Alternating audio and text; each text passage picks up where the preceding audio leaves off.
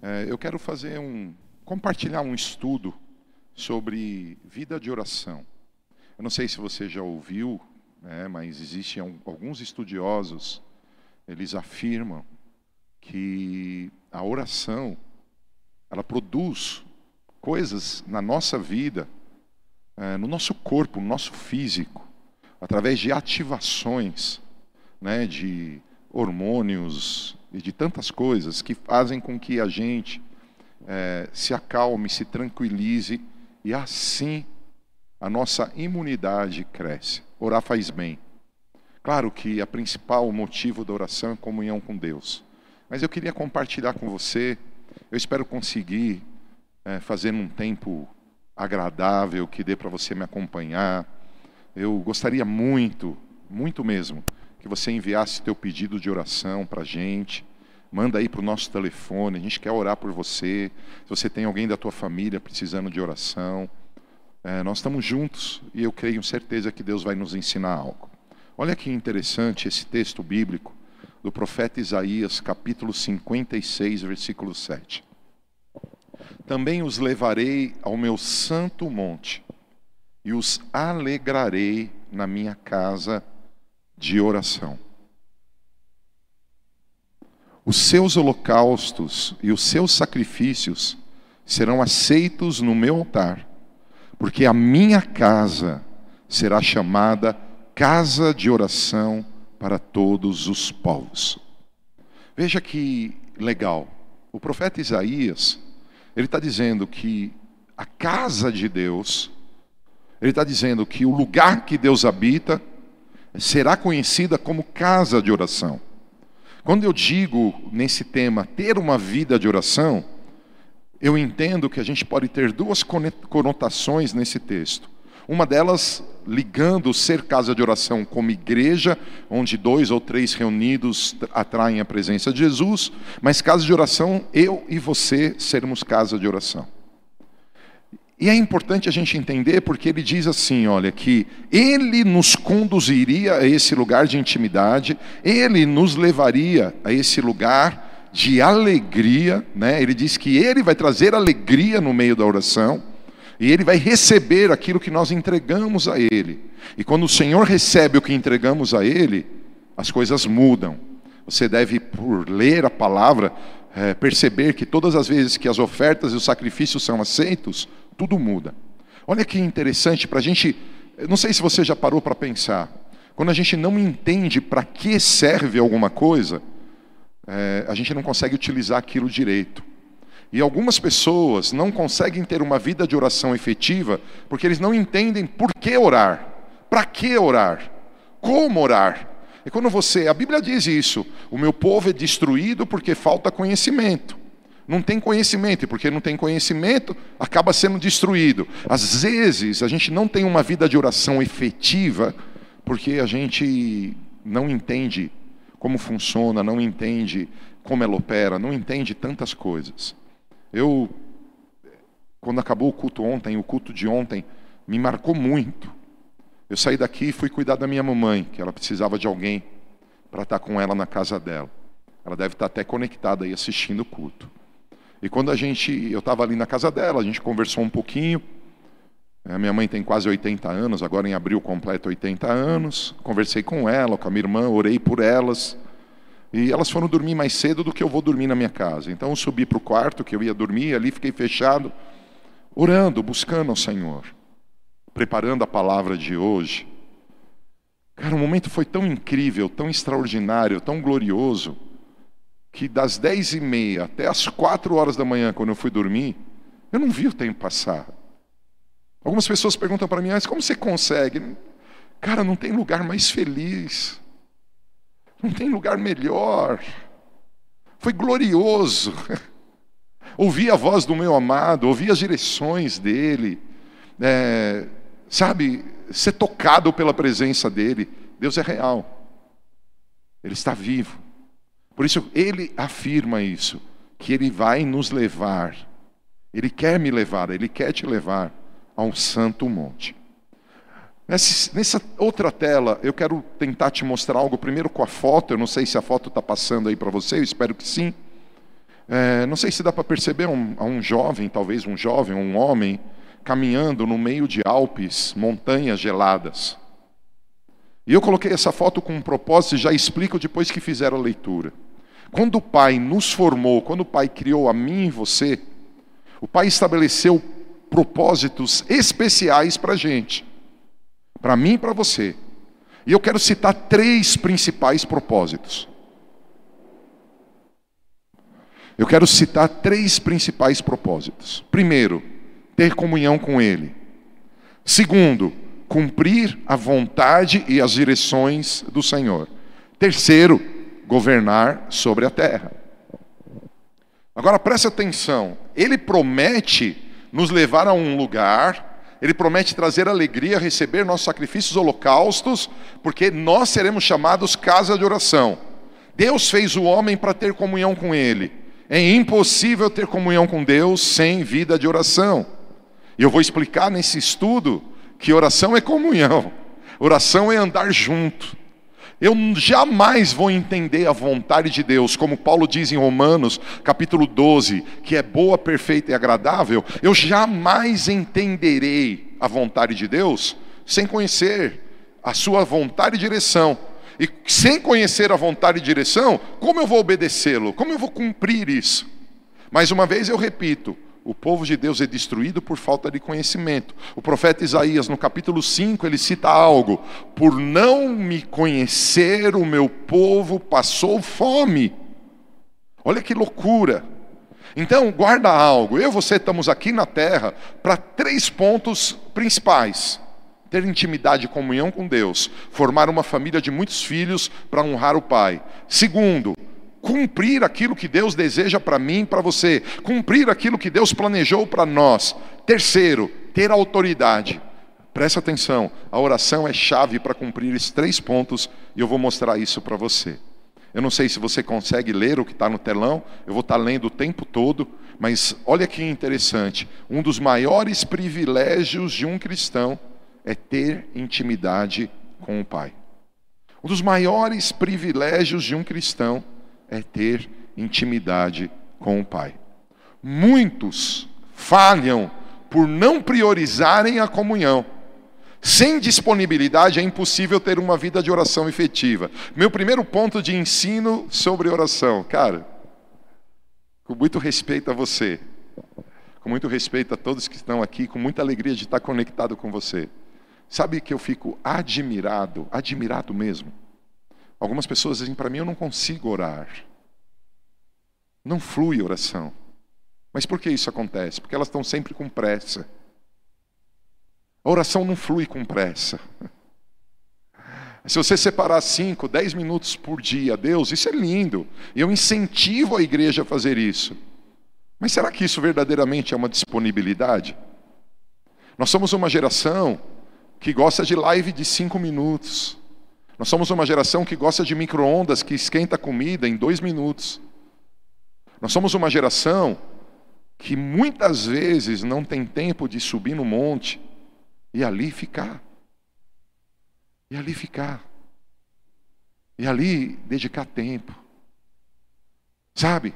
Sem disponibilidade, a sua vida de oração nunca funcionará. Por isso a palavra de Deus diz, num texto que muitos estão usando agora, vai, entra no teu quarto, fecha a tua porta. O profeta Isaías fala que isso, que nós temos que fazer isso para vencer Leviatã. A atitude do profeta Isaías ao dizer: entra no teu quarto, fecha a tua porta, e o Deus que te vê em secreto te ouvirá. O profeta Isaías diz isso, porque ele diz que é a única maneira de vencer Leviatã. Aí você fala, mas e aí, o que, que eu tenho a ver com Leviatã? Leviatã é o orgulho.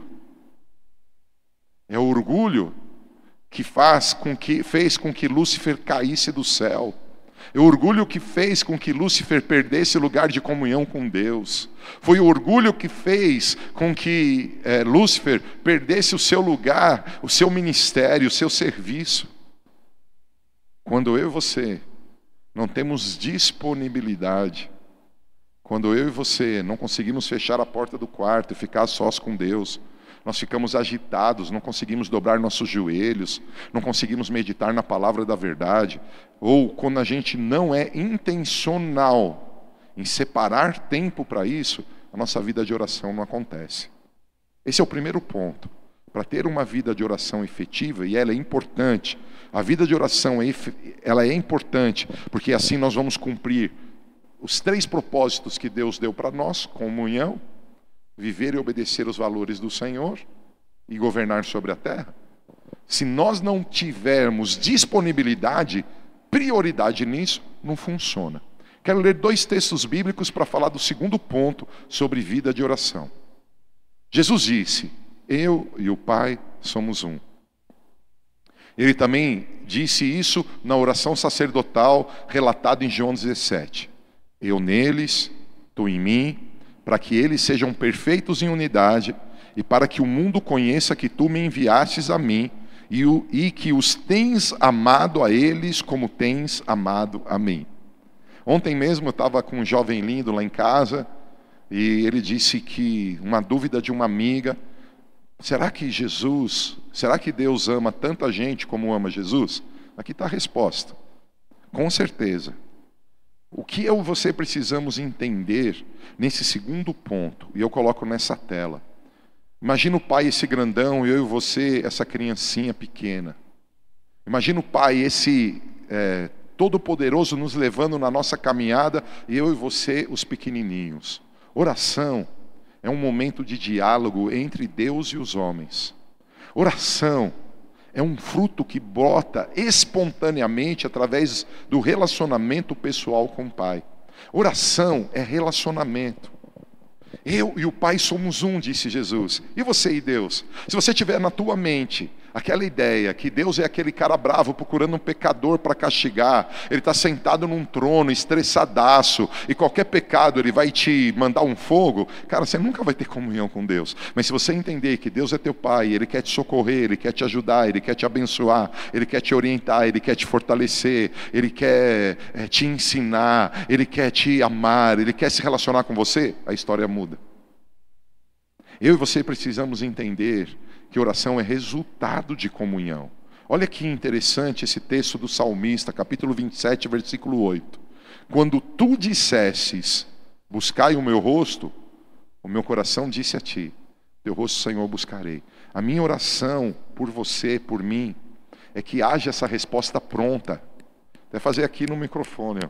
haja essa resposta pronta do nosso coração que a gente possa ser intencional na nossa disponibilidade, mas que a gente entenda que o caminho da oração é eu e, eu e o Pai somos um. A gente tem que quebrar as barreiras que fazem Deus estar lá longe no céu. A gente tem que quebrar as barreiras que fazem, imaginam a grandeza de Deus e Ele realmente é grande, imagina o poder de Deus e realmente Ele é poderoso, mas por causa da grandeza do poder e de tantos atributos, Ele está distante. Não, Ele é Deus Emanuel. E sabe o que significa isso? Deus conosco.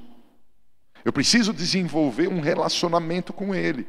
Eu preciso caminhar com Ele, eu preciso ter diálogo com Deus, eu preciso ter proximidade com Ele. Por isso eu preciso ter dentro de mim um automático, qual? O Senhor falou, busca o meu rosto. O meu coração diz: Ah, sim, eu busco sim, Senhor. Olha que lindo esse texto. 1 Pedro capítulo 3, versículo 12.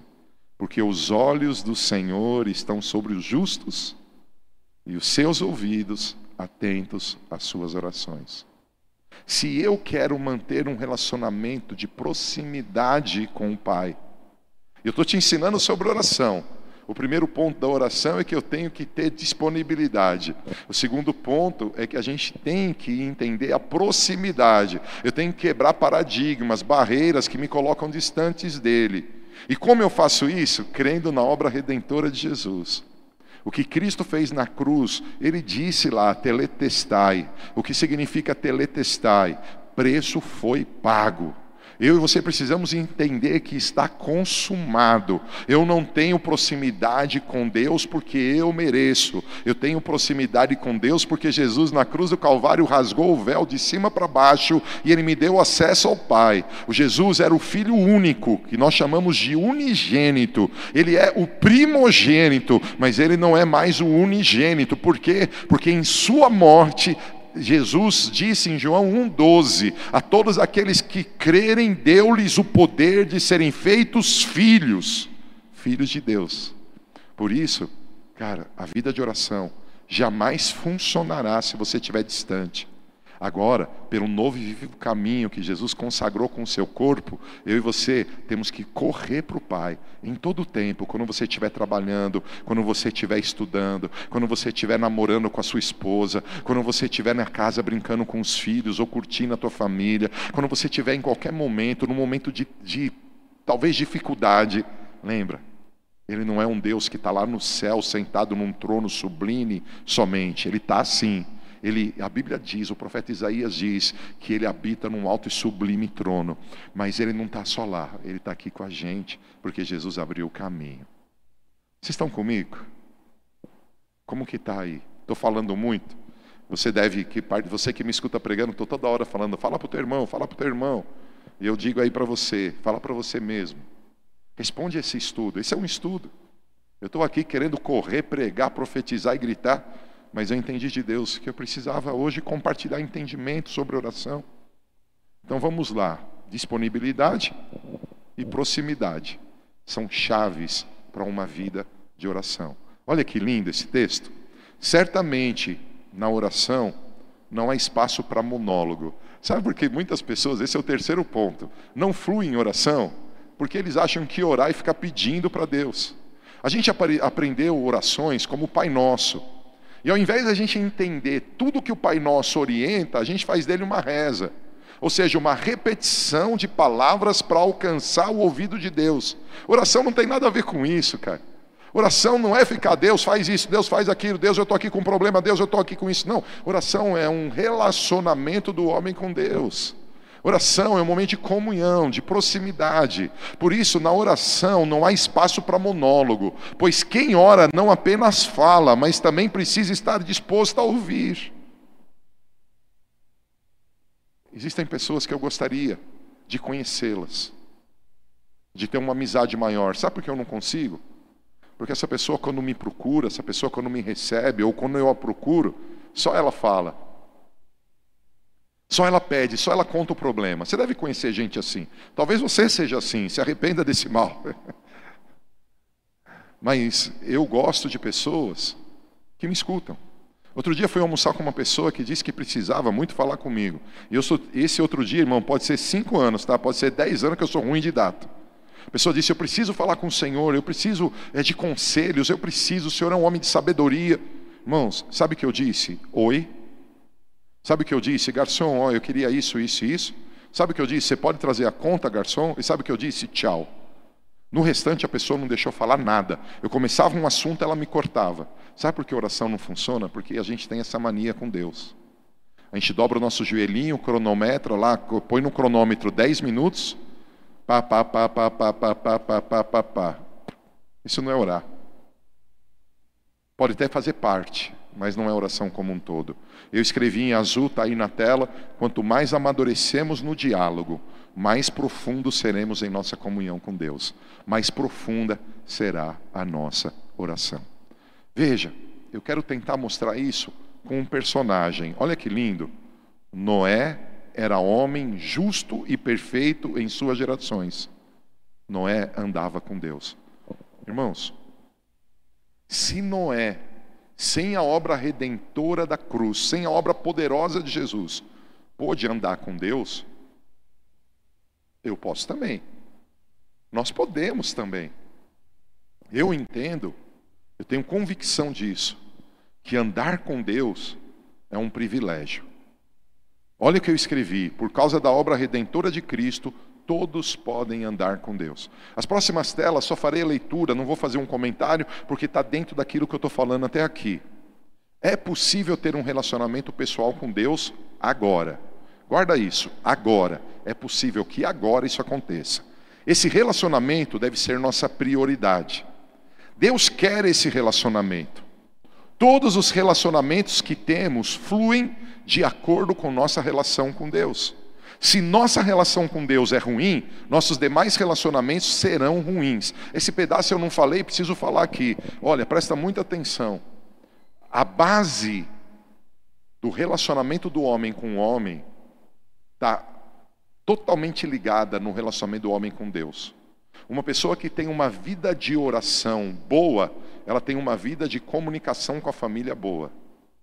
Uma pessoa que cresce no diálogo com Deus, ele cresce no diálogo em todos os ambientes que ele participa. Relacionamento com Deus é a chave para todos os aspectos da nossa vida. Você quer ser bem-sucedido nessa crise? Você precisa ter comunhão com Deus, e isso é oração. Fluir do reino de Deus tem como base a obra redentora de Cristo, que desfez toda inimizade e nos proporcionou voltar ao Pai. Quando Cristo morre na cruz do Calvário, ele pisa na cabeça da serpente, ele rasga o véu do templo e agora ele fala: não há mais judeu, não há mais grego, não há mais servo, não há mais livre, não há mais macho, não há mais fêmea. Gálatas capítulo 3. E o que acontece? Há uma liberdade para vivermos algo novo.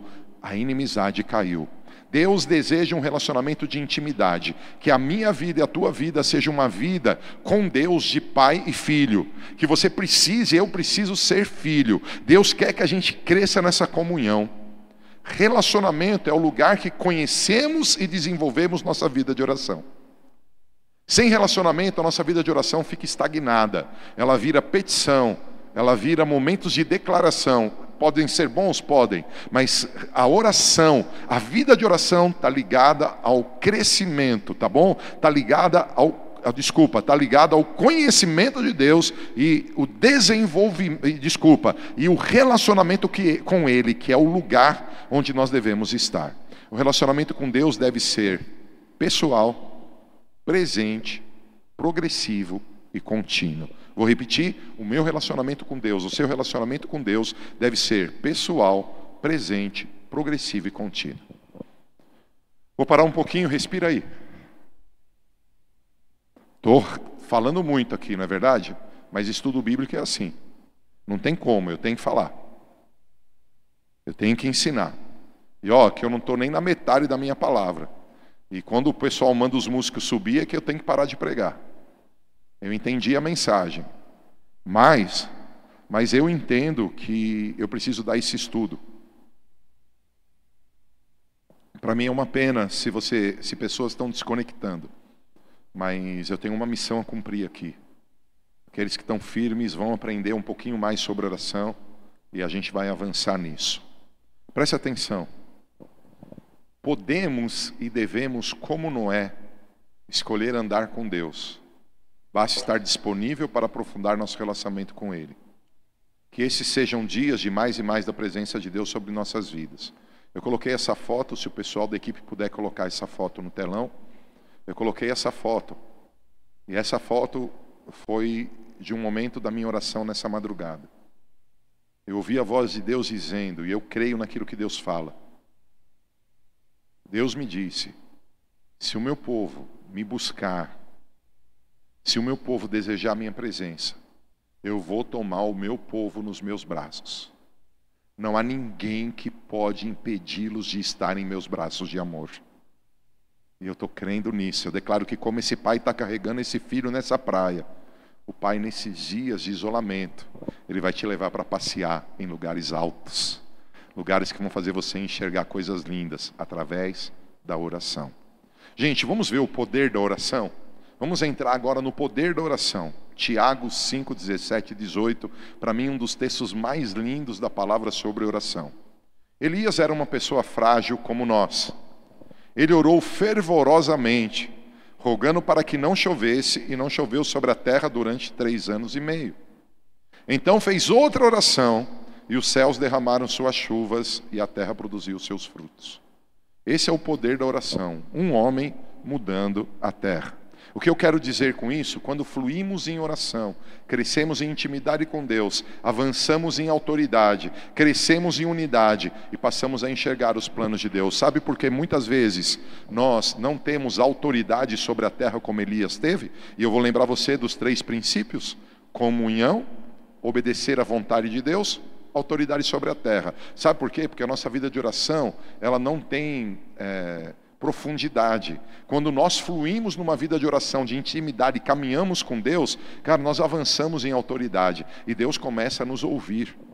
Eu creio que Deus está trabalhando com a igreja brasileira, nós temos muitas divisões. Eu tenho divisões, às vezes a gente julga um ou outro, e eu tenho percebido nesses dias como eu preciso de cada um de vocês, como é importante a gente estar junto. Por quê? Porque, irmãos, se um homem orou e mudou a terra dele, imagina eu e você orando, como algo poderoso vai passar na terra. E eu te dou exemplos bíblicos de como a oração é poderosa. Olha que interessante, 1 Timóteo 4,5 diz assim: Porque pela palavra de Deus e pela oração é santificada. Está dizendo aqui sobre a comida, que ela é santificada pela oração. Ou seja, a minha vida, a tua vida, aquilo que vivemos, aquilo que comemos, aquilo que fazemos, pode ser santificado pela oração. Olha como a oração é poderosa.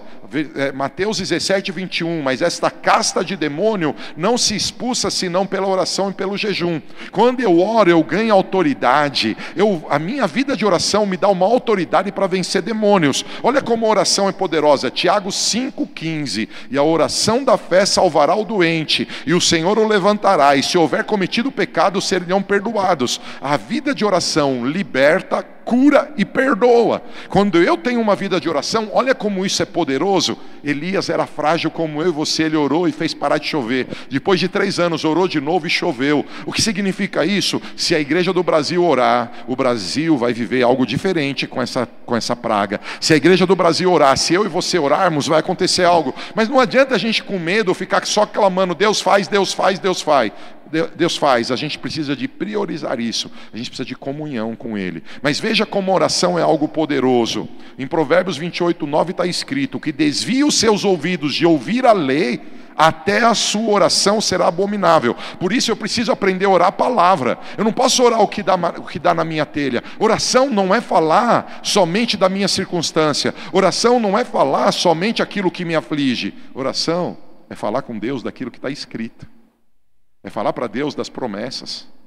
É aprender em Deus dos princípios. Por isso, eu e você precisamos ter comunhão, porque oração, ela produz comunhão que me faz obedecer às verdades. Eu preciso estar na palavra. Mas esse último texto aqui, é, desse período, desse ponto, esse último texto é extraordinário. Olha o que diz Provérbios 15, 8. O sacrifício dos ímpios é abominável ao Senhor, mas a, a oração dos retos é o seu contentamento. Cara, eu daria glória a Deus aí.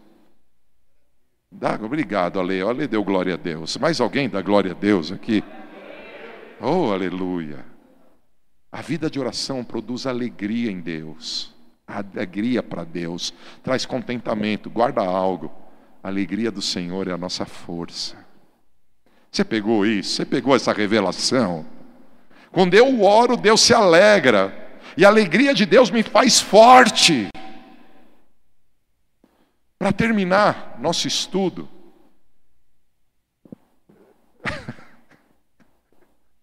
eu fiquei, lembrei de um texto que Paulo gostava tanto de ensinar a Bíblia, que Eutico estava na janela, e Paulo já tinha pregado o dia inteiro. E Eutico na janela começou a ficar cansado, começou a cochilar. E Eutico caiu da janela e morreu. Cara, o cara caiu da janela e morreu. Olha o Paulo, o Paulo se levanta, Vai lá, ressuscita o cara. E sabe o que ele faz? Volta a ensinar a palavra. Por que você está dizendo isso, irmão? Eu estou achando que isso aqui vai demorar mais do que a gente pensa. Não cai da janela, não. Mas eu quero declarar que vem milagre da tua vida. Quero declarar que o poder de Deus vai tocar você. Não esquece de pedir, de mandar os seus pedidos de oração, que daqui a pouquinho a gente vai orar por você. Eu estou quase terminando. vou comentar um pouquinho aqui da oração de Jabes. Mas eu espero que você tenha entendido. Deus quer que eu e você tenhamos comunhão com Ele, para que a gente conheça as verdades dele, os princípios e os valores, e assim a gente possa governar sobre a terra. Isso só acontece com vida de oração. Vida de oração é algo intencional. Vida de oração é algo que, se eu não quebrar as barreiras entre eu e o Pai, se eu não trouxer proximidade, ela não vai acontecer. A vida de oração é algo tão extraordinário, é algo tão poderoso.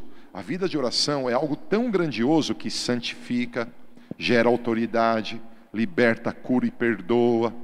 Funciona quando eu estou em sintonia com a palavra e produz alegria no Senhor. Eu quero mostrar isso em, não sei se você já leu, existe um livro muito lindo sobre a oração de Jabes. Eu não sei se você conhece essa história, mas lá no livro de Crônicas tem a oração de um homem. Foi Jabes mais ilustre do que seus irmãos.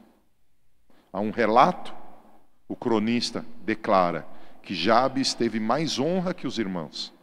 A sua mãe lhe dera o nome de Jabes, dizendo: Com dores o dei à luz. Jabes clamou ao Deus Israel: Ah, que o Senhor me abençoe e amplies o meu território. Seja a tua mão comigo e me preserves do mal, de modo que eu seja livre da dor. E olha que demais. E Deus lhe concedeu o que tinha pedido.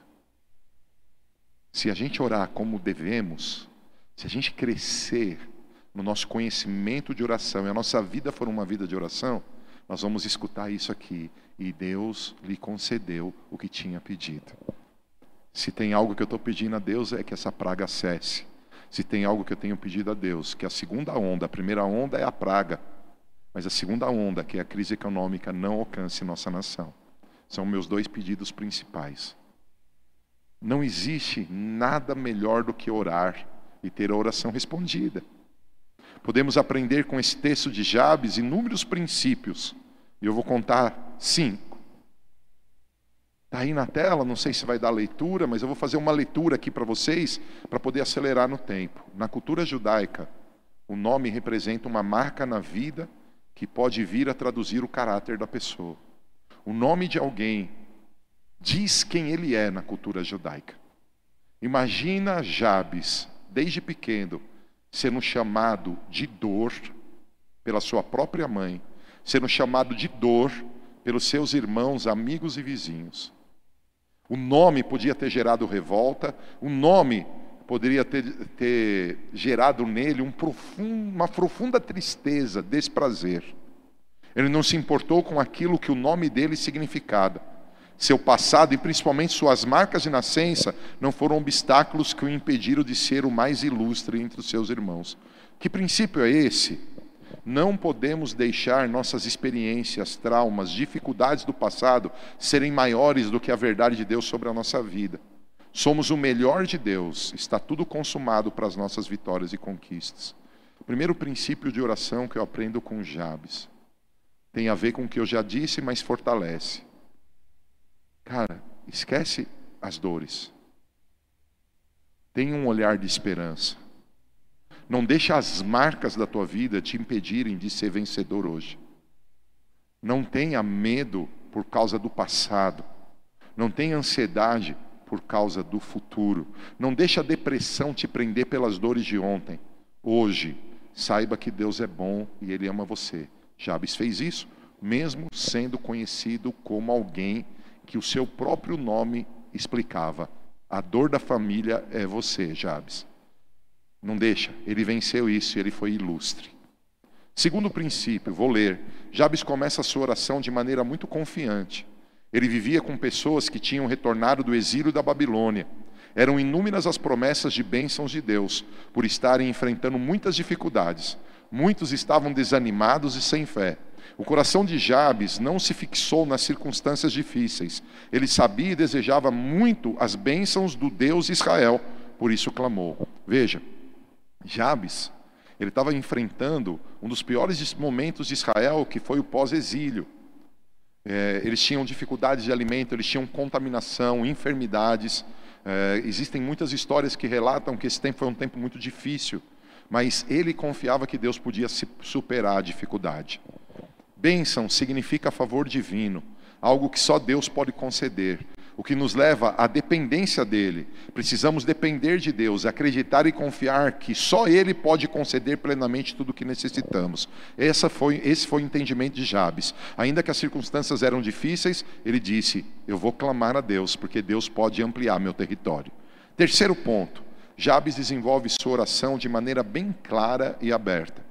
Quando ele pede para que seus territórios sejam alargados, ele está pedindo que barreiras sejam quebradas, que limites sejam removidos e a área de influência ampliada em várias dimensões e direções. Certamente é uma oração ousada. Ele pediu para crescer. Isso mostra o desejo de avançar e sair de qualquer zona de conforto. Entre outras palavras, ele disse: Não posso ficar assim.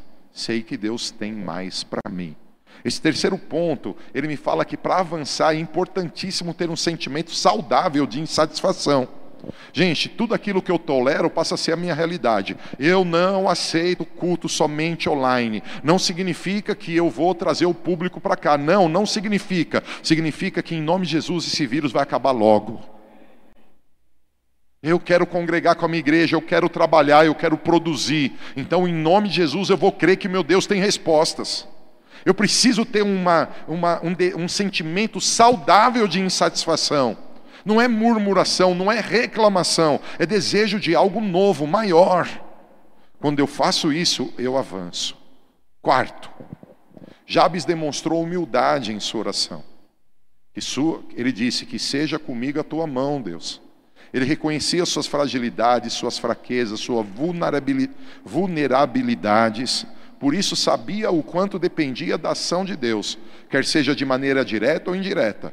Ao pedir que a mão de Deus o acompanhasse, ele reconhece que não poderia estar só. Não tem como superar os desafios, conflitos ou resistências espirituais sem Deus. Esse é um outro ponto da oração de Jabes que me ensina. Nos momentos de crise, como estamos vivendo, temos que renunciar todos os sentimentos que se levantam para nos parar, para nos desanimar, para nos enfraquecer, porque as mãos de Deus, quando elas nos tocam, somos fortalecidos e sustentados pelo poder do nosso Deus. Ontem nós estávamos no culto aqui, eu estava transmitindo pelo Instagram e de repente a presença de Deus foi assim, ó, pá, ela me tocou. Cara, eu estava com algumas preocupações, eu estava com algum, alguns anseios, foi instantâneo, saiu instantaneamente. Eu me senti revigorado, pude ficar até as quatro horas da manhã preparando a palavra. Eu estou num gás louco aqui, por mim pregaria mais uma hora, mas já estou acabando. Quinto ponto. Jabes viu Deus lhe abençoando. Suas fronteiras estavam aumentando e a mão de Deus estava sobre ele. Ele compreendeu no meio da vitória que o inimigo poderia atacá-lo. Por isso ele fez esse último pedido, dizendo: Me preserva do mal, Senhor, me livra da dor. Algo que Jesus nos ensina a orar no Pai, na oração do Pai Nosso. Ele diz que a gente deve clamar por livramento. Somos humanos, gente. Somos limitados. O que nos torna dependentes dos padrões de Deus das instruções de Deus, dos conselhos de Deus, das palavras de Deus e princípios que nos mantenham longe dos riscos propostos pelo mal. Eu quero citar só dois. É muito fácil, no meio de qualquer conquista e vitória, a gente se achar. Imagine que Deus, pela bondade e misericórdia, lá na China, ou lá nos Estados Unidos, ou lá na Itália, um cientista descobre como parar o vírus. Aí a gente usa o vírus aqui no Brasil e morre poucas pessoas. A gente fala, é, o Brasil é um país mais abençoado com Deus. Para desses pensamentos, irmão. A Itália é abençoada por Deus, a China é abençoada por Deus. Deus abençoa todos. Isso é uma fatalidade que está acontecendo. É, talvez a gente não agiu como deveria agir. Deus não tem culpa disso. Mas o que eu quero dizer com isso? É muito fácil o diabo, quando a gente começa a vencer, enganar nosso coração. Jabes disse: Senhor, me livra do mal. Só Deus pode nos livrar do mal. Preciso ler essa tela e nós vamos orar. Eu queria pedir, porque isso não está planejado, então desculpa falar aqui no microfone, que dessem um microfone para Marta. E queria pedir que vocês conseguissem a lista dos pedidos de oração. Eu não sei como vão ser essas listas, eu vou precisar delas. É, vocês puderem me instruir, quero orar junto com a Marta pelas listas. Um pouco ela ora, um pouco eu oro. Orar deve ser um dos principais pilares de nossas vidas. Ir ao trono da graça, obter ajuda, um extraordinário privilégio. Deus nos criou e conhece todas as nossas limitações. Ele ama nos ajudar. Quando clamamos, Ele vem com a sua luz diante das trevas que estamos enfrentando. No ambiente da oração, Ele revela a sua palavra e assim tudo fica claro. Isso desperta profunda gratidão e segurança. Ore, ore, ore, ore, ore e ore. Te abençoei com essa palavra. Você recebeu essa palavra? Eu vou pedir para o pessoal do louvor me ajudar. Eu continuo dizendo, 2020 será surpreendente.